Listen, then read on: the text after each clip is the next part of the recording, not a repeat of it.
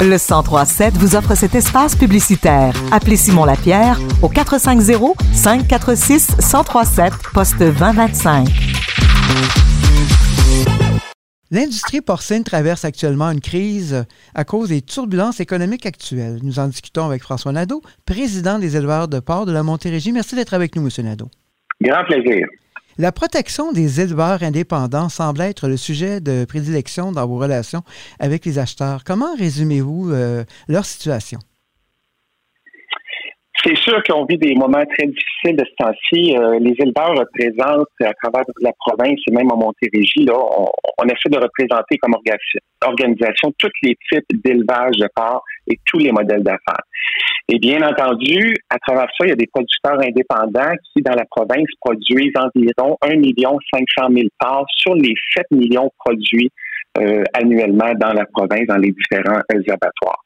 C'est vrai qu'avec les coupures qu'on a annoncées dernièrement en 2022, en avril 2022, qu'Olimel a annoncé les autres acheteurs et aussi la nouvelle qui est là, mais ben, ça touche souvent les producteurs indépendants. Donc, en plus du rabais qu'on a accordé, il y a des producteurs euh, en Montérégie qui ont été coupés de certains abattoirs. Mais dans ce temps-là, euh, les producteurs, à cause de l'organisation des éleveurs de porc et à cause de notre modèle de plan conjoint, nous, on protège tous les éleveurs, peu importe la grosseur et le modèle d'affaires, et on va s'organiser pour exporter euh, ces parts-là ou faire de la vente de porcelets massive dans les autres provinces ou aux États-Unis.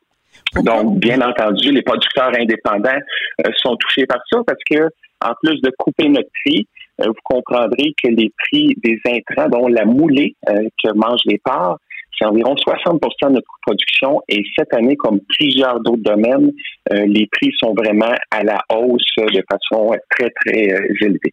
Pourquoi appliquez-vous un rabais de 25 par 100 kilos pour chaque part vendu aux abattoirs? Euh, je vous dirais qu'on regarde souvent les marges d'abattoirs. Puis au début de l'année, on a constaté également avec nos économistes là, que les marges au niveau des abattoirs étaient euh, à la baisse, étaient même négatives. Ce qui fait que au mois de mars, euh, les abattoirs, les transformateurs sont venus nous voir pour nous dire qu'ils pouvaient plus payer le prix de la convention de mise en marché parce qu'ils marchaient à perte sur les marchés. Donc, en mars, avril 2022, on a décidé d'accorder un rabais de 40 dollars aux 100 kilos à tous les transformateurs, tous les acheteurs de parts au Québec pour laisser une chance de se reclasser. Et là, on a tombé il y a environ un mois à 25 dollars parce qu'on suit les indicateurs financiers à chaque semaine et à chaque mois. Et on s'est aperçu que les indicateurs financiers sur les marges des abattoirs devenaient de plus en plus positifs. Je vous dis pas qu'on est en zone de profitabilité, mais on voit une certaine augmentation et on a constaté ça à travers toutes les usines, euh, soit en Amérique du Nord, tant au Canada, en Ontario également, ce qui fait qu'on a décidé de passer notre rabais de 40 dollars à 25 dollars pour avoir une certaine crédibilité et poursuivre nos euh, indicateurs financiers. Olimel semble vivre actuellement d'importantes difficultés financières. Qu'est-ce que ça représente pour les éleveurs de porc en région? C'est sûr que c'est très inquiétant de voir ça. Euh, on sait qu'Olimel contrôle pratiquement 80% des parts de marché d'abattage au Québec. Ils ont fait des acquisitions dans les dernières années. Euh, moi, je ne suis pas là pour commenter euh, leurs décisions d'affaires, qu'est-ce qu'ils ont acheté, tout ça. Mais là, évidemment, avec les manques d'employés qu'il y a dans les usines, avec les pertes de marge, avec les taux d'intérêt qui s'en viennent, c'est sûr que ça ne doit pas être évident pour eux. Mais pour les producteurs, euh, je vous dirais qu'à 80% quand on voit l'email comme ça, qui prend nos parts, c'est très inquiétant parce que c'est notre seule porte de sortie euh, au niveau de la province de Québec.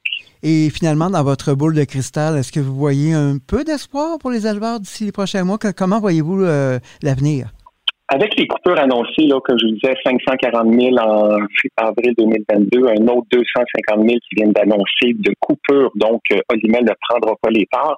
Euh, nous, on n'a pas le choix de se prendre en main de notre côté également. Ce qui fait que on a pris euh, des positions pour changer nos règlements. Parce qu'en ce moment, quand Olimel euh, coupe dans les abattages, c'est les producteurs indépendants seulement qui sont touchés.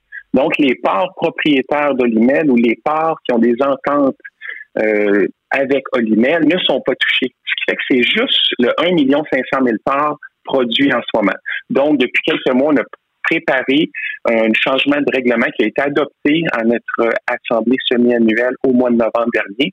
Et là, on attend des nouvelles de la régie. Mais nous, on veut que si jamais il y a des coupures comme ça, bien, que tous les producteurs de porc, incluant l'IMEL, incluant les porcs propriétaires, soient, soient coupés de façon équitable. Donc, si on baisse de 5 tout le monde va baisser de 5 Puis ça, il n'y a pas de problème, on embarque dans ça. Et euh, je vous dirais à court terme, dans les prochaines semaines, qu'est-ce qu'on veut faire également?